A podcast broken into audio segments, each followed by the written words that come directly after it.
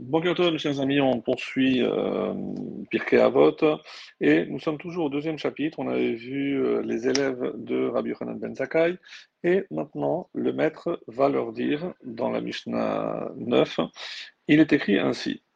Rabbi Yochanan Ben Zakkai, donc il leur a dit sortez voir quelle est la voie vertueuse à laquelle un homme doit adhérer. Et ensuite, donc, vient la réponse de chacun de ses élèves. Rabbi Eliezer dit un œil bienveillant, Rabbi Oshua dit un bon compagnon, Rabbi aussi dit un bon voisin, Rabbi Shimon dit discerner par avance ce qui adviendra par la suite, Rabbi El-Hazar dit un bon cœur.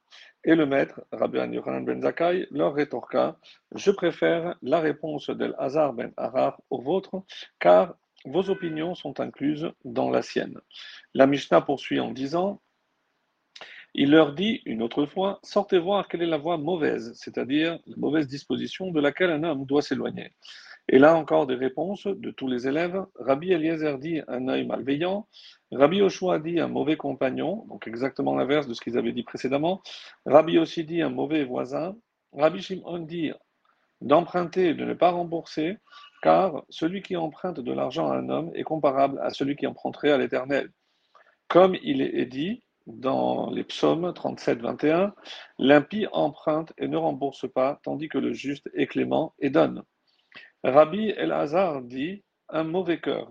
Et le maître de répondre, il leur rétorqua Je préfère la réponse d'El-Hazar ben Harar au vôtre, car vos opinions sont incluses dans la sienne. Alors, Écoutons donc euh, maintenant les explications de Bartinora qui nous dit Qu'est-ce que c'est un œil bienveillant? C'est celui qui dispose de cette qualité, donc se suffit de ce qu'il a, sans demander, sans réclamer d'autre chose. Il n'est pas envieux lorsque il voit que son prochain possède plus que lui. Un bon compagnon, cette qualité sans aucun doute supérieure à la précédente, car au-delà du fait de ne pas envier son prochain, il s'agit ici de celui qui reprend ce dernier lorsqu'il le voit faire un acte inapproprié, lui permettant ainsi de s'élever tant spirituellement que matériellement. Un bon voisin, encore, on peut dire, d'après l'explication de Martinora, que cette réponse est supérieure à la précédente parce que celui chez qui on peut trouver jour et nuit, c'est-à-dire constamment, tandis que concernant un bon compagnon, on ne peut être chez lui à tout instant pour bénéficier constamment de ses remarques et de ses conseils.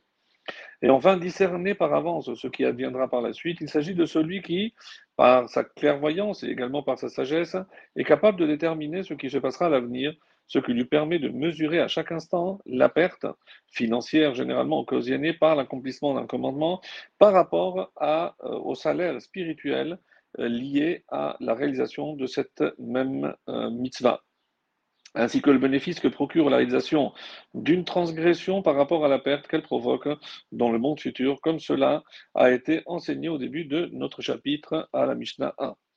Un bon cœur, en effet, le cœur est le moteur de toutes les autres forces, pardon, car il est la source d'où sont générées toutes ces actions. Ainsi, bien qu'il ait un membre dédié à la réalisation de chaque type d'action, il n'en demeure pas moins que la force motrice qui active tous les mouvements, nous dit Barthénora, provient du cœur.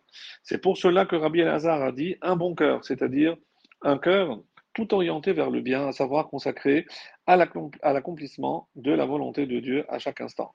Et c'est à cause de cela que Rabbi Yochanan ben Zakkai a dit Je préfère la réponse d'Elazar ben Harar au vôtre, car elle touche le point névralgique qui permet justement de consacrer l'intégralité de ses actes pour Hachem.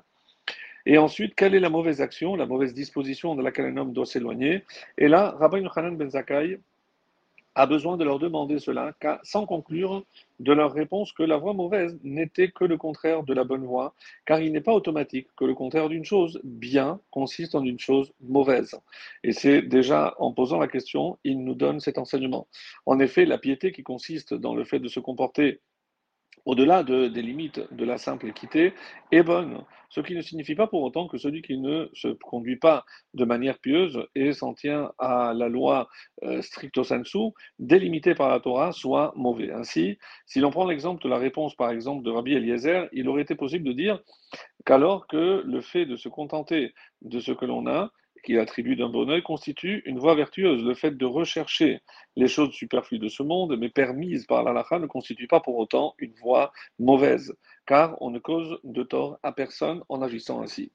Alors une telle réflexion, nous rajoute euh, Bartinora, peut être émise à propos de toutes les qualités énoncées par chacun des disciples de Rabban Yochanan ben Zakkai. C'est pour cela qu'il eut bien besoin de leur demander quelle est la voie mauvaise dont un homme doit s'éloigner. D'emprunter, de ne pas rembourser, euh, il s'agit de l'inverse du fait de discerner par avance ce qui adviendra.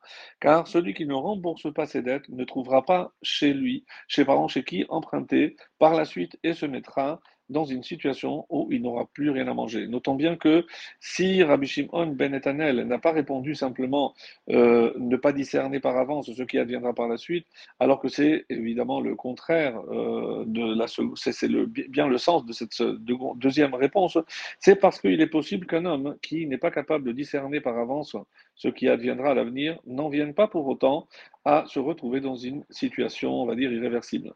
En effet, il est possible qu'il s'en sorte en fin de compte par un événement soudain et imprévu.